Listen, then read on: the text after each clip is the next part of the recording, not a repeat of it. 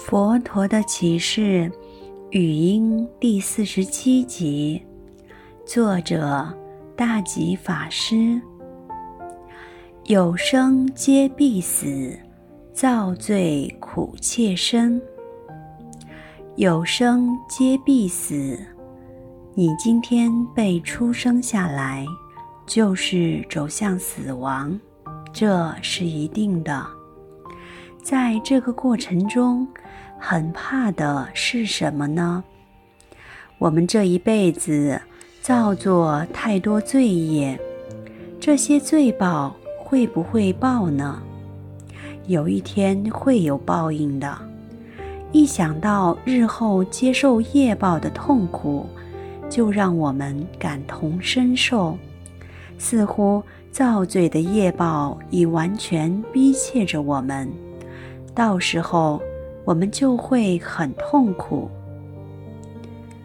当勤测三业，恒修于福智。我们要精进测发自己的三业，哪三业呢？身、口、意三业。身体的动作要善，嘴巴讲的话要善，意念想的要善。白话一点，身体的善就是做好事，嘴巴的善就是说好话，意念的善是存好心。所以，做好事、说好话、存好心，这三件事情就是造善业。这三业要不断的精进，真正的善。最大的善就是修行，讲得更彻底一点，最大的善即努力修禅定。如果菩萨修六波罗蜜，但是欠缺禅定，结果会怎么样呢？如果欠缺禅定，那么布施、持戒、忍辱三个将无法增上。如果有禅定力，布施、持戒、忍辱这三个，他们都会升华。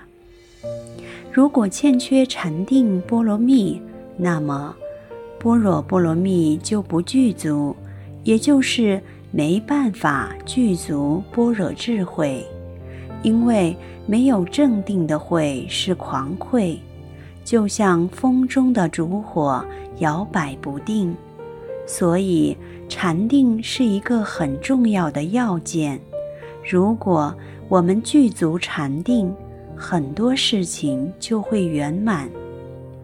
当然，要勤测三业，也要恒修于福智。我们存好心，说好话，做好事之后，也要渐渐持续地培养福德，培养智慧。福德与智慧这两方面要双修并进。如果只只有智能，心灵层次的感受也许还不错，但因为没有福德，可能会很贫穷，可能会过得很苦。反之，如果只有福德没智慧，就可能变成纨绔子弟，虽然有金钱，但没有生活的智慧，因而容易变成很浪费、奢侈之人。所以福智要双修，要并行。眷属皆舍去，财货任他将。当我们死亡的时候，所有的眷属都要舍去，这个时候，我们一辈子积攒下来的存款可以保留吗？没办法，这个时候别人会把它给分光了，也就是依据法律，任凭眷属把所有的财产争得你死我活，全部分光。这个时候。亡者内心的痛苦是可想而知的。